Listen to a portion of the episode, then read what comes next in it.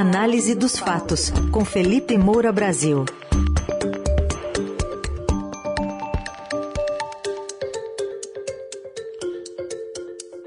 Hoje em destaque a pressão do Centrão com base em pesquisas para o presidente Bolsonaro reduzir, diminuir o tom dos ataques ao sistema eleitoral, uma espécie de Jairzinho paz e amor, e também o que disse o ex-presidente Lula sobre a regulação da mídia digital. Oi, Felipe, bom dia. Salve, salve, Raizen, Carol, equipe da Eldorado FM, melhores ouvintes, sempre um prazer falar com vocês, vamos com tudo.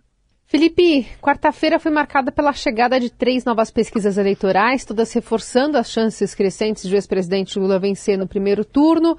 A Quest, a Poder Data e os números do IPESP não foram divulgados oficialmente. A Folha está dando que a corretora XP cancelou a distribuição por pressão de clientes e políticos bolsonaristas. Tem centrão nessa história?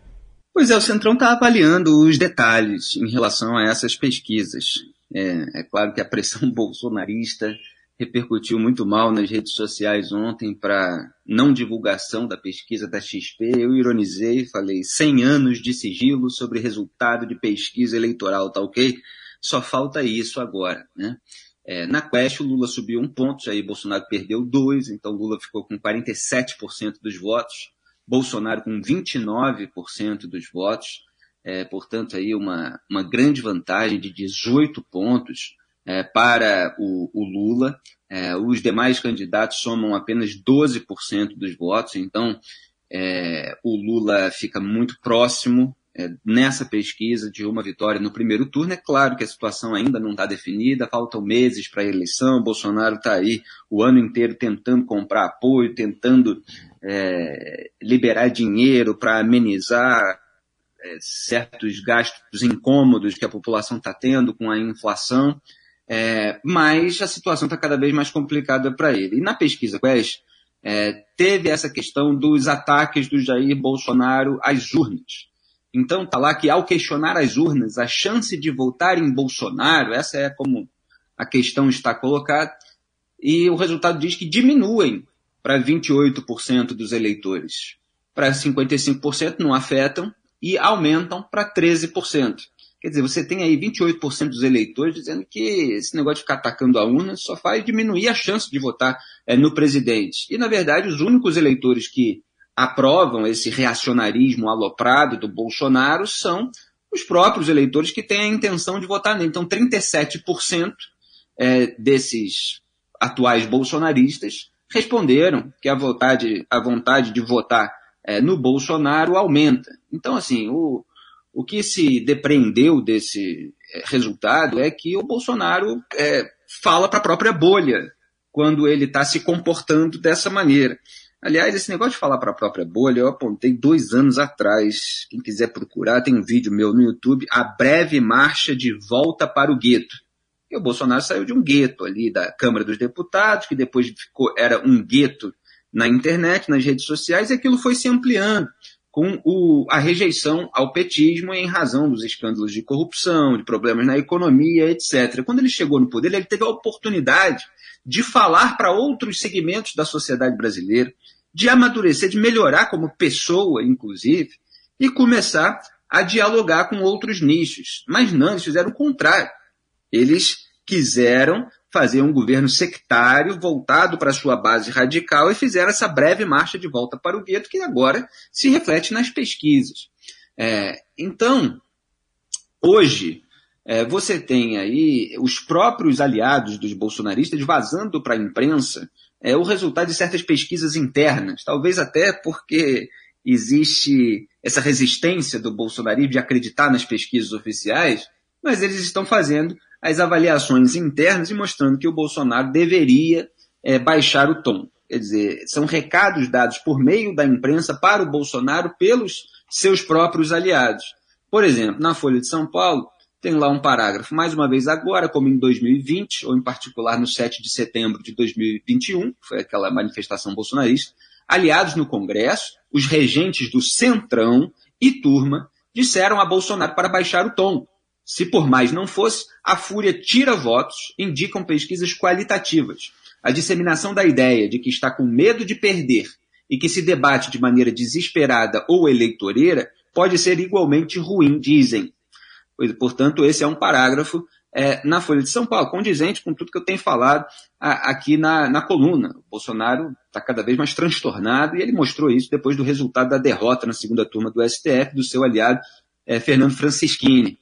É, e ele não consegue trazer soluções para os problemas reais da população, isso tudo fica sendo muito arrastado, e essas soluções, em geral, são eleitoreiras, como a tentativa de reduzir é, o preço dos combustíveis, não são sustentáveis, então ele é, volta, se volta a esses ataques. É, no jornal Valor Econômico, tem lá um parágrafo, a avaliação interna entre os principais aliados do presidente é de que seu comportamento, combinado com os reiterados questionamentos ao sistema eleitoral, não atrai votos. Aliás, só voltando até a coluna de ontem, não são questionamentos, né? são ataques, são acusações. O bolsonarismo não sabe esse negócio é, de é, dialogar para esclarecer um tema onde ainda existem dúvidas. Ele sai fazendo acusações. Né? Ao contrário, continua o jornal, tem contribuído para ampliar a rejeição do eleitorado ao presidente, segundo sondagens qualitativas que circulam entre lideranças dos partidos aliados. Portanto, mais recados para o Bolsonaro. Ele também está tendo dificuldade é, de reverter a rejeição dele, inclusive entre os beneficiários do programa de transferência de renda. Então, o próprio Estadão diz: Jair Bolsonaro não se conforma com duas percepções sobre o Auxílio Brasil. A primeira, captada em pesquisas internas de sua campanha, novamente, pesquisas internas, mostra que a população não associa o benefício ao seu governo, mas a prefeituras e políticos locais. A segunda é com a noção das pessoas de que houve uma redução no valor dos benefícios dos 600 reais pagos no auxílio emergencial para os atuais 400 reais. Então está lá esse parágrafo no próprio Estadão e eu acrescento é, que não é só a redução do valor absoluto, é também a corrosão do poder de compra em razão da inflação, que é, eu tinha apontado lá atrás, em dezembro de 2021, quer dizer, vai ter, pode ter uma redução da queda do Jair Bolsonaro com é, a consolidação do Auxílio Brasil, mas quando esses beneficiários sentirem o poder de compra corroído pela inflação que já era é, indicada, sinalizada, já havia a perspectiva dela, é, ele pode não conseguir esse apoio. E você ainda tem essa associação com os políticos locais, que inclusive podem ser políticos da própria turma do Bolsonaro, porque é, Ciro Nogueira, esse pessoal, vai lá na terra deles e pega o crédito é, sobre aquilo que está sendo distribuído. É claro que, enfim, existe uma participação do Congresso nessa história, mas o Poder Executivo gostaria que o crédito ficasse para si próprio. Então, é, Valdemar da Costa Neto, que é o dono do PL, líder do Centrão, é, do partido do Bolsonaro, Ciro Nogueira, ministro-chefe da Casa Civil, Arthur Lira, presidente da Câmara, Ciro Nogueira e Arthur Lira, que são do PP, é, eles estão percebendo que a situação está ficando cada vez mais complicada para o Bolsonaro eleitoralmente. É, e estão vendo aí se o Bolsonaro pode baixar o tom. Na própria pesquisa da Quest, é, que tentou medir o voto útil, é, tem lá a questão sobre a continuidade de Bolsonaro. É, quantos por cento dos entrevistados ficam amedrontados com essa possibilidade? A continuidade de Bolsonaro amedronta 52% dos brasileiros, enquanto a volta do PT amedronta outros 35%. Então, nesse momento, existe um medo maior de que Bolsonaro continue do que de que o PT volte. É, ou seja, a rejeição dele é, está é, muito alta. É, então, Vamos ver se Bolsonaro vai conseguir parar é, é, de atacar o sistema eleitoral, as cortes superiores, etc., o que é muito difícil. Já tem aí manifestação de novo 7 de setembro é, é bolsonarista, é, assim como ele parou de, de, falar de vacina. Né? Vamos ver se ele vai conseguir, se o Centrão vai conseguir puxar o Bolsonaro é, para fora daquele gueto onde aqueles reacionários aloprados querem mais é criar essa oposição, esse conflito permanente. Vamos falar também, Felipe, do candidato que lidera as pesquisas, né, como disse a Carol há pouco, Luiz Inácio Lula da Silva, que ontem deu uma entrevista para a rádio Itatiaia, de Belo Horizonte, e falou mais uma vez em regular a mídia. Dessa vez ele citou mais especificamente imprensa digital, televisão, Instagram, falou em chamar empresas e jornalistas para discussão, mas afirmou que a regulação seria feita pelo povo, sem aprofundar a proposta. A gente vai ouvir um trechinho. Eu acho que é preciso fazer uma regulação da mídia eletrônica nesse país. A última que foi feita foi em 1962. A gente não tinha 10% dos avanços que a gente tem com a internet. Nós precisamos então ter consciência que nós precisamos regular. Mas quem que vai regular? É o povo, não vai ter eu que vou regular. Nós não queremos uma regulação que interessa ao presidente. A regulação tem que interessar à sociedade brasileira. Ninguém quer censura. O que a gente quer é que os meios de comunicação sejam efetivamente democratizados, que as pessoas possam ouvir a oposição, que tenha sempre o outro lado falando. Não pode ser um meio de comunicação que fala só um lado. Essa imprensa digitalizada, que é uma coisa nova, fantástica, você não pode permitir que ela se transforme numa base de construção de mentiras. Eu não quero ser manipulado, eu não quero me transformar em algoritmo. É isso que nós temos que regular. É isso que nós temos que regular. O dono do Instagram não pode fazer o que ele quer. Ele não pode ter um retransmissor de mentira mentira porque ele quer ganhar dinheiro. Não, senhor. Ele tem que levar em conta a cultura de cada país, tem que respeitar as leis do país e não pode permitir que mentiras, inverdades, grosserias, ofensas façam parte da cultura brasileira. Sua análise, Felipe?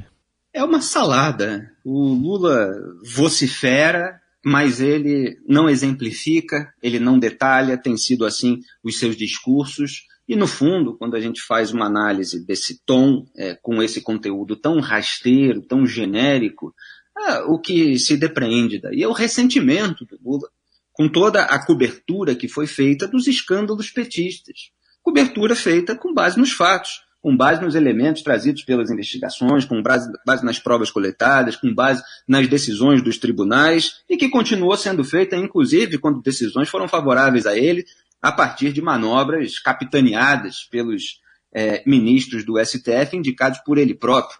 Então, teve toda a, a, cobertura, mas ele preferia que não tivesse. Ontem, inclusive, estava analisando no YouTube, o Lula voltando aqui, ele sempre quer o outro lado, que é o outro lado, é, a meu ver, da mentira. Ele quer a propaganda, ele quer o espaço para a narrativa do partido em todos os telejornais, exibidos para todo o Brasil, aqueles que furam a bolha e que o incomodam profundamente. O desejo de regular a mídia é, não é de hoje que existe dentro do petismo. Ele vem é, lá do começo do primeiro governo Lula, em 2004, e o Lula venceu a eleição de 2002, subiu ao poder em 2003, quer dizer, no segundo ano de mandato, ele já queria, junto com os demais petistas, criar o Conselho Federal de Jornalismo, quando ele diz aí nesse discurso, ah, e quem vai regular? É o povo e tal. Povo, uma ova, conversa fiada. Eles sempre tentam dizer que ah, a demanda está vindo da população, quando não tem demanda para isso. E aí o que, que eles tentam fazer e tentarão, se voltarem ao poder? É você criar um simulacro de sociedade civil. Então são esses conselhos, muita gente até comparava com os soviéticos, enfim, isso é uma outra história é, você cria ali um núcleo cheio de militantes, mas que supostamente estão representando a sociedade civil. Agora são membros é, do partido para avaliar é, determinadas coberturas e o que, que precisa ser encaixado nelas. É, quer dizer, tutelar os meios de comunicação. É, Jair Bolsonaro até aproveitou esse discurso aloprado do Lula para posar de defensor da imprensa, mostrando, não, às vezes eu até rebatendo a ataques, posso extrapolar, mas são só palavras. É como se ele fosse o coitadinho que fosse atacado e quando é, ele afro, é, é, critica a imprensa, né, no raciocínio dele, é justamente para se defender e aí, eventualmente, ele se excede, tal, etc. Mentira, Bolsonaro ataca a imprensa, assim como Lula fazia e continua fazendo, por fornecer na maioria dos casos, evidentemente, eventualmente aparece um erro aqui e ali, essas coisas são corrigidas é, e ficam claros. Agora, é, eles geralmente atacam a imprensa em razão das verdades incômodas que a imprensa diz. E, em geral, nos telejornais você tem o espaço da notinha, do outro lado, etc. Mas é que eles não querem apenas isso. Eles querem transformar aquilo num grande é, horário eleitoral, é, num grande. É, numa caixa de ressonância das narrativas do partido, como eles transformam os veículos de comunicação que são comprados com verbas de publicidade. Os blogueiros, como tinha durante o governo é, do PT, sujos, né, os blogs sujos que recebiam verba de publicidade federal para disseminar as narrativas do partido e atacar os seus adversários, inclusive jornalistas independentes como eu.